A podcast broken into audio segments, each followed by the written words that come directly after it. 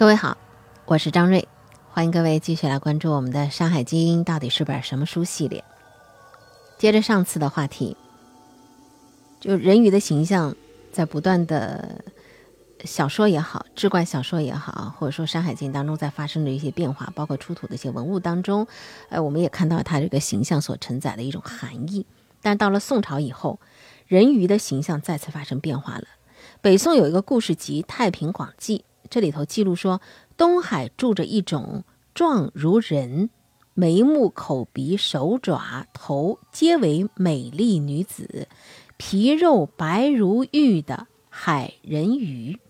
沿海的官夫常常把他们捉回家，养在池沼里，与之交欢。北宋聂田的《厨艺志》更是绘声绘色的说。大宋使臣扎道，他有一次出使高丽，晚上，这个船呢停泊在一个海中小岛上，这忽然看到沙滩上好像躺着一条奄奄一息的美人鱼，在月光之下啊，身形妖娆，风姿绰约，楚楚可怜。扎道呢就把这个船驶近了，看到他呢是穿着红色的衣裳，袒露前胸。髻发蓬乱，肘后微微露出红色的鳞片，扎到又惊又喜，连忙让水手用船篙把它送回海水里头，并且一再的嘱咐水手小心啊，不要弄伤它。这个人鱼入水之后，反身向扎道拜谢，然后呢，依依不舍的潜入深海。事后呢，水手就问了。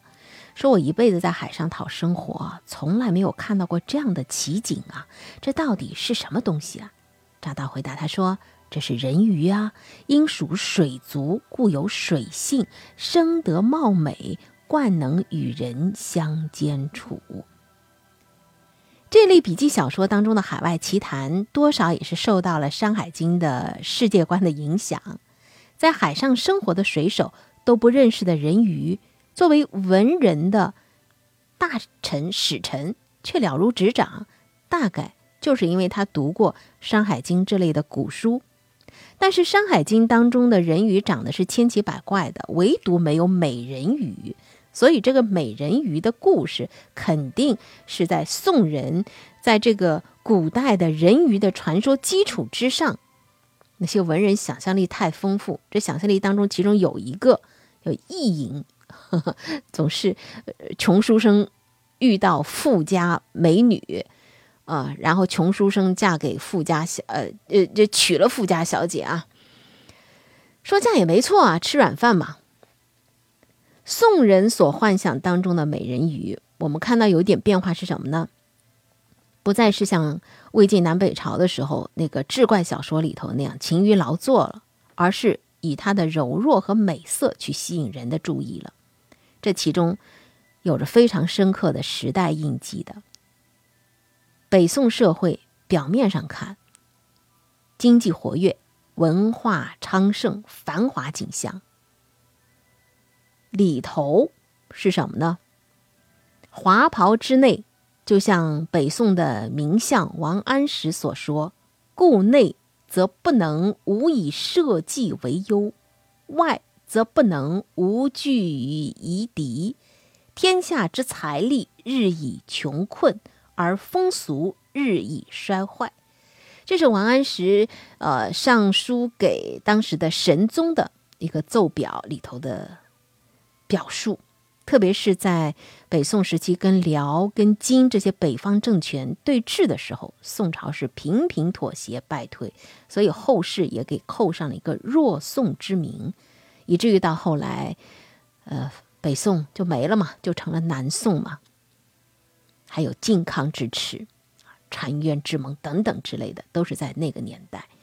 这样的大背景之下，宋人的精神气质是什么呢？没有雄健尚武的精神，也没有开疆拓土的气魄，所以宋人的审美呈现出一副阴柔软媚的姿态。从帝王、徽宗。最明显了，天天想着书画和踢球，是吧？然后到下面的庶族、文人追求的都是恬淡、纤弱、内敛、情调、雅致。如此一来，女性的形象只有变得更加的柔弱无骨、楚楚可怜，才去迎合男性的压抑心理和审美品味。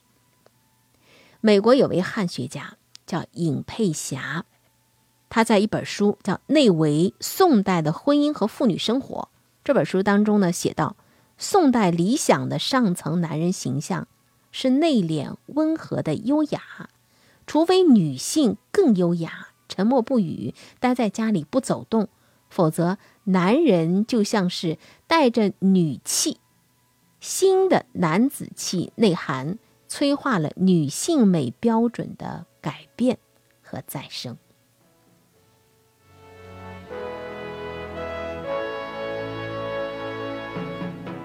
简单一句话，这句呃书里所描写的比较理性啊。我们简单一句话来理解，就是宋朝男人在北方的强敌面前丢掉的是什么？自尊心和优越感，只能转而。在比自己更加柔弱的女性身上去找补、找平衡啊！所以文人笔下的人鱼虽然不再疲于纺织，实际上是进一步丧失了独立的人格，完全的依附，沦为男性的一种审美对象和心理补偿。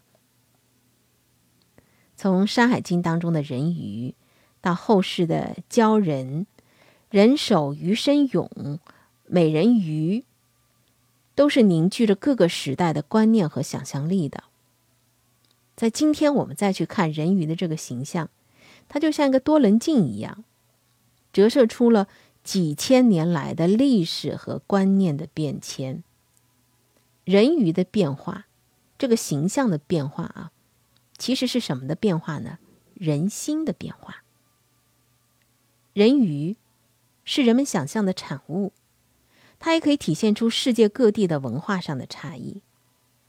我们看到过古希腊神话当中的海之信使特里同，他的这个形象也是长着人身鱼尾巴，嗯，他很善于控制海浪，但他是一个啊，这个毛发很浓密的啊，雄壮的男性的形象。这就是古希腊的那个人体雕塑，我们可以感知到一种力量之美，肌肉啊，没有那种阴柔之感。还有就是在中国的六朝志怪当中画的那个鲛人的形象，我们是在一个清绘本当中看到的，呃，能够泣泪成珠的。那么古希腊它是海洋文明，它把人鱼描绘成具有冒险精神的男性英雄的形象。古代中国是农业文明，所以魏晋之后。我们看到人鱼是善于纺织的弱女子，到了宋朝之后，那简直又是另外一种啊，更加的柔弱、完全依附型的这样一个女性的形象了。所以，再回到那句话，呃，一个从《山海经》开始的，到后来的这个形象的变化，就是人心之变。还有关于人鱼的故事，我们到今天呢就全部讲完了。我们下一期来说说什么呢？天狗。呃，天狗吃太阳，我们现在都知道了，这是日食，对吧？但是在古人对于自然了解很片面，对于科学的认知很受局限的时候，所有一切自然的现象都被他们赋予了一种未知的想象和恐惧的心理，所以。天狗吞日就是日食现象的一种描述。那么，天狗的这个词儿、这个形象是从什么时候开始的呢？《山海经》里头有描述：阴山中有野兽，形状似狸猫，而白头，名曰天狗。而且呢，它的叫声听起来像溜溜石榴的流着溜溜这种声音啊。呃，据说呢。这个记载当中还据说呢，就是养天狗可以避凶邪之气，这是在《山海经》当中的描述。后世因为和天犬相混淆，二郎神的天犬被人就当做是不祥的凶兽。那我们看到清绘本，呃，清绘本当中的这个天狗，确实画的就是一个狸猫的形状，身上呢，这个斑纹呢，颇有点儿。像东北虎斑纹、虎斑猫这种斑纹，那么这个清绘本当中的天狗嘴里还咬着一条蛇，呃，脚下呢还有蜈蚣、百虫啊，呃，这都是有毒邪的东西。那么也就是应了《山海经》当中对它的描述，说可避凶邪之气。那么最后它怎么就变成了一个凶兽了呢？当然也是属于在不断的演变过程当中，所有一些形象的变化，来自于人心之变嘛。好，我们下期就来说说天狗。今天就到这儿。生活是志趣相投者的狂欢，听说事儿是对这种生活的赞同。